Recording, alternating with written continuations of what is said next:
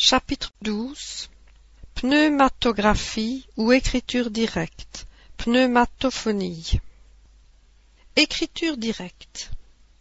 146 La pneumatographie est l'écriture produite directement par l'esprit sans aucun intermédiaire. Elle diffère de la psychographie en ce que celle-ci est la transmission de la pensée de l'esprit au moyen de l'écriture par la main du médium.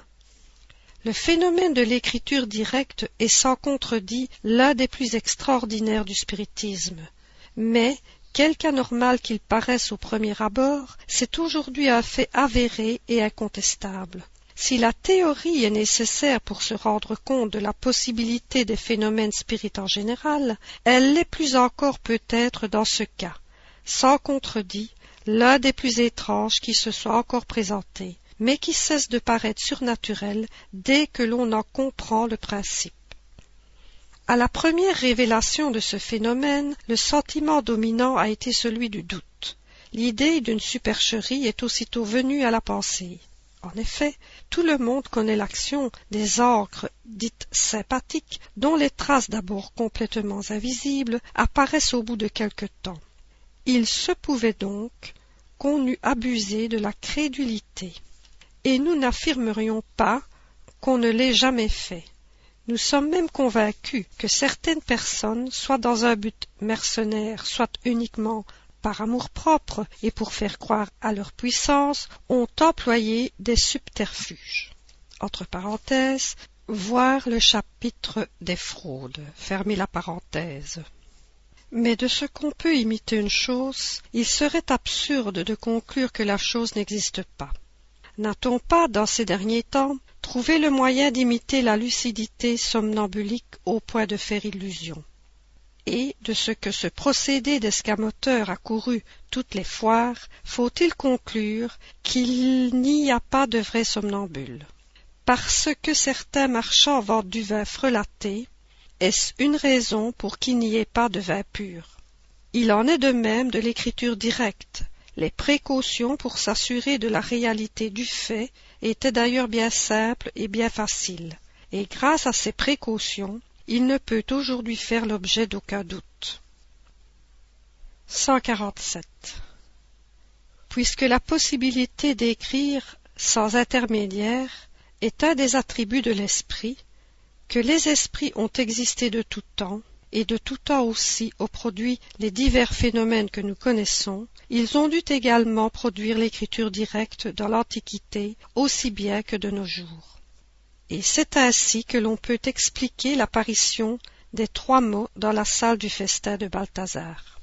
Le Moyen Âge si fécond en prodiges occultes, mais qui ont été étouffés sous les bûchers, a dû connaître aussi l'écriture directe et peut-être trouverait-on dans la théorie des modifications que les esprits peuvent opérer sur la matière et que nous avons développé dans le chapitre 8 le principe de la croyance à la transmutation des métaux. Quoi qu'il en soit, des résultats obtenus à diverses époques, ce n'est que depuis la vulgarisation des manifestations spirites qu'il est sérieusement question de l'écriture directe. Le premier qui paraît l'avoir fait connaître à Paris dans ces dernières années, c'est monsieur le baron de Guldenstube, qui a publié sur ce sujet un ouvrage très intéressant contenant un grand nombre de facsimiles des écritures qu'il a obtenues. Petit 1. La réalité des esprits et de leurs manifestations démontrée par le phénomène de l'écriture directe par monsieur le baron de Guldenstube. Un volume avec quinze planches et 93 facsimiles. Le phénomène était déjà connu en Amérique depuis quelque temps. La position sociale de M. de Guldenstube, son indépendance, la considération dont il jouit dans le monde le plus élevé, écartent incontestablement toute suspicion de fraude volontaire, car il ne peut être mu par aucun motif d'intérêt. On pourrait tout au plus croire qu'il était lui-même le jouet d'une illusion.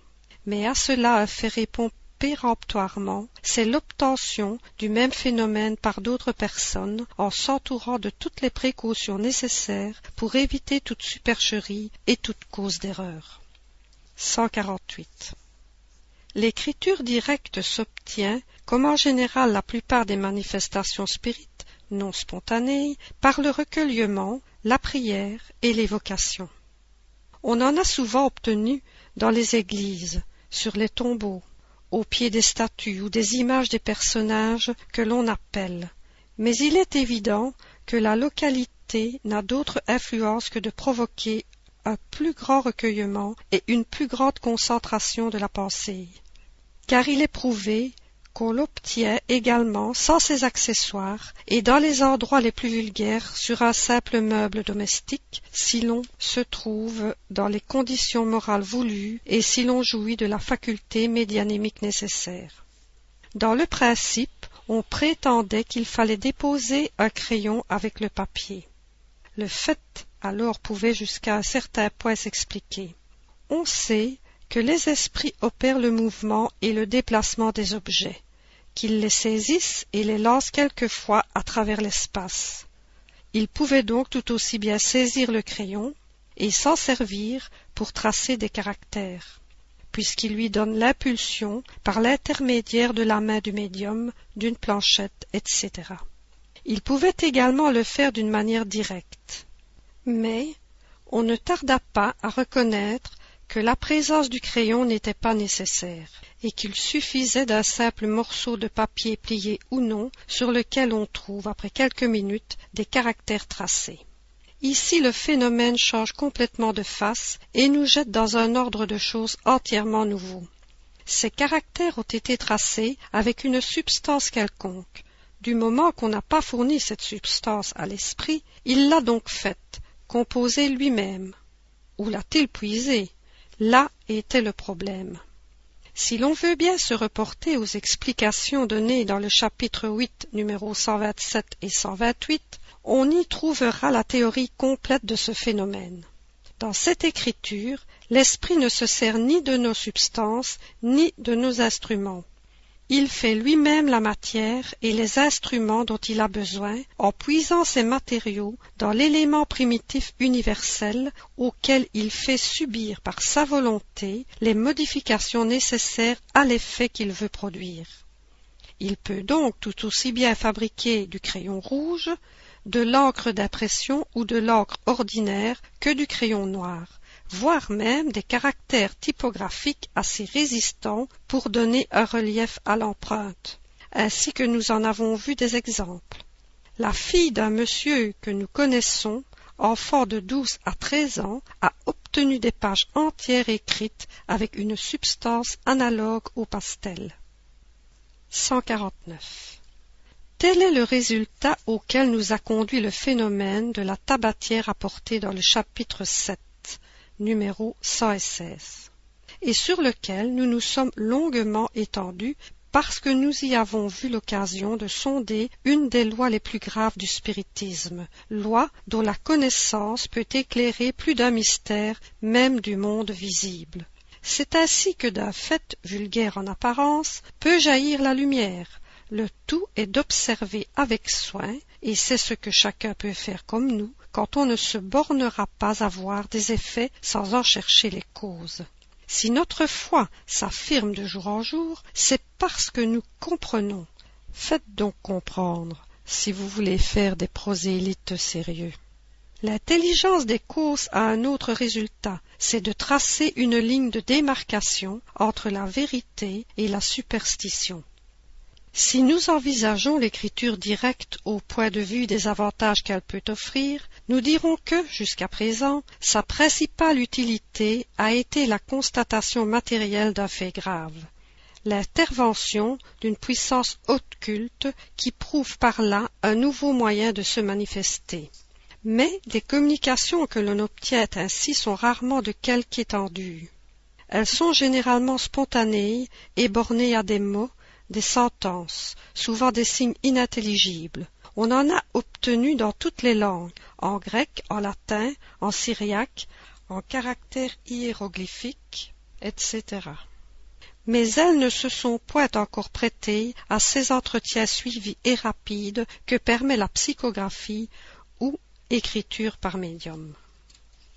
Pneumatophonie 150 Les esprits pouvant produire des bruits et des coups frappés peuvent tout aussi bien faire entendre des cris de toute nature et des sons vocaux imitant la voix humaine, à nos côtés ou dans le vague de l'air. C'est ce phénomène que nous désignons sous le nom de pneumatophonie. D'après ce que nous connaissons de la nature des esprits, on peut penser que certains d'entre eux, quand ils sont d'un ordre inférieur, se font illusion et croient parler comme de leur vivant. Entre parenthèses, voyez la revue Spirit de février 1858, Histoire du revenant de Mademoiselle Clairon. Fermez la parenthèse.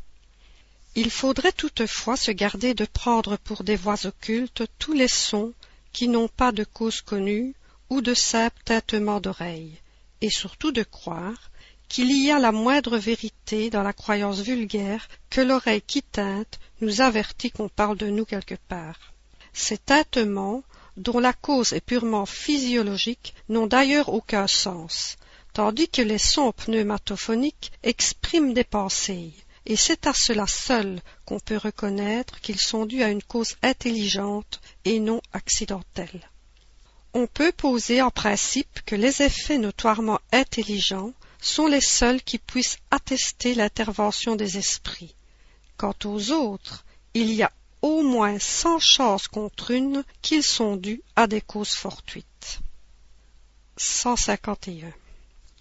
Il arrive assez fréquemment que dans le demi-sommeil on entend distinctement prononcer des mots, des noms, quelquefois même des phrases entières, et cela assez fortement pour nous réveiller en sursaut. Quoi qu'il puisse arriver, qu'en certains cas ce soit bien réellement une manifestation, ce phénomène n'a rien d'assez positif pour qu'on ne puisse aussi l'attribuer à une cause analogue à celle que nous avons développée dans la théorie de l'hallucination. Le chapitre 6, numéro 111 et suivant. Ce que l'on entend de cette manière n'a du reste aucune suite. Il n'en est pas de même quand on est tout à fait éveillé, car alors, si c'est un esprit qui se fait entendre, on peut presque toujours faire avec lui échange de pensées et lier une conversation régulière. Les sons spirites ou pneumatophoniques ont deux manières bien distinctes de se produire. C'est quelquefois une foi intime qui retentit dans le fort intérieur, mais, bien que les paroles soient claires et distinctes, elles n'ont cependant rien de matériel. D'autres fois, elles sont extérieures et aussi distinctement articulées que si elles provenaient d'une personne que l'on aurait à côté de soi. De quelque manière qu'il se produise, le phénomène de la pneumatophonie est presque toujours spontané et ne peut que bien rarement être provoqué.